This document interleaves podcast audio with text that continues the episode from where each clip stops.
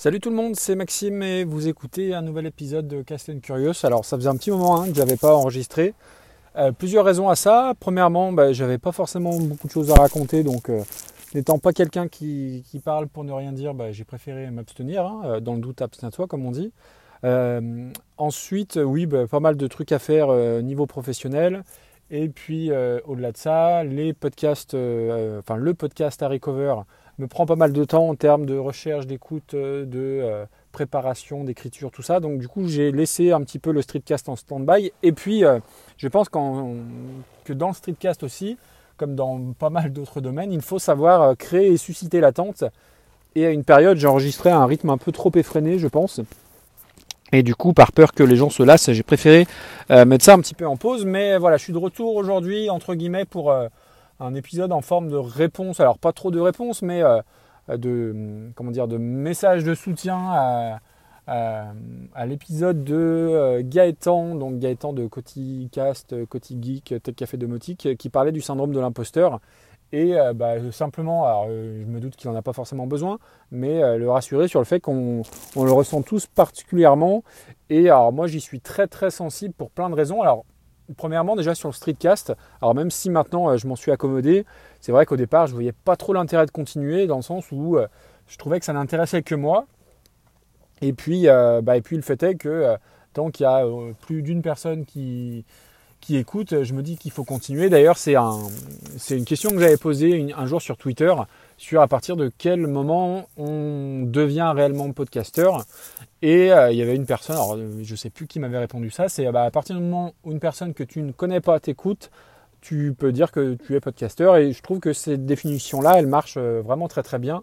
même si des fois il y a Waze qui se met en route ou que le son n'est pas terrible terrible, n'importe qui euh, peut trouver son audience, son audience minimum viable euh, pour faire écho à l'épisode euh, récent de Bertrand Soulier.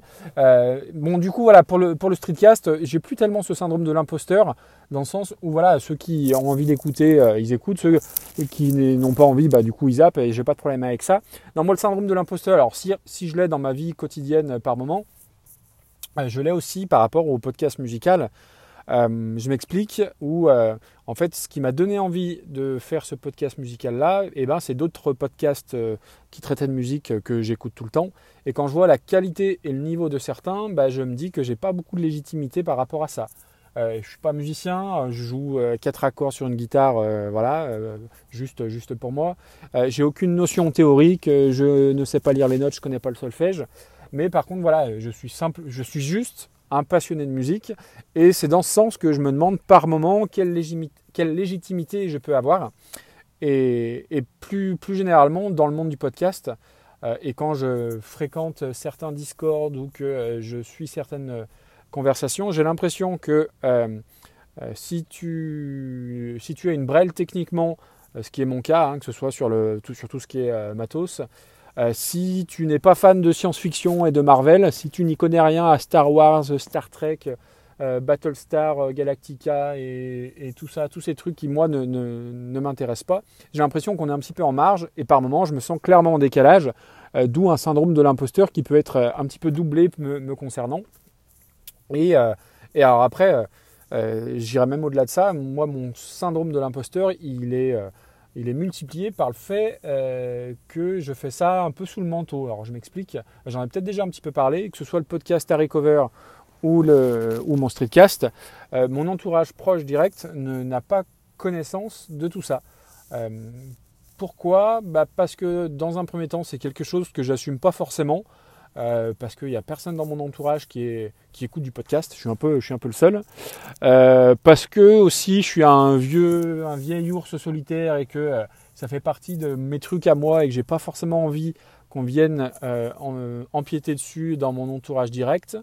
donc du coup, et puis aussi parce que voilà, c'est mes moments à moi et que j'ai pas forcément alors c'est un peu moins le cas avant, mais au début j'avais pas forcément envie de le partager. Euh, là, des fois, ça me titille un peu de, faire mon, outing euh, entre guillemets, euh, mais c'est quelque chose que j'assume pas forcément complètement de la même façon que j'assume pas complètement, ou enfin, c'est pas que j'assume pas, c'est que peu de gens sont au courant que bah, j'écris des chroniques sur Album Rock.